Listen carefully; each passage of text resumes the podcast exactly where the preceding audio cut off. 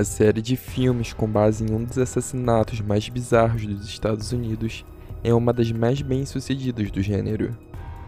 Para o mestre de horror Stephen King, O Massacre da Serra Elétrica de 1974 permanece sendo o melhor filme de todos os tempos, quando se trata do medo simples e puro.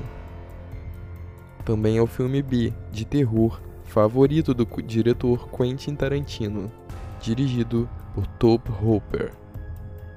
A obra teve como uma de suas principais inspirações o mais bizarro assassinato dos Estados Unidos, o caso de Edward Gain.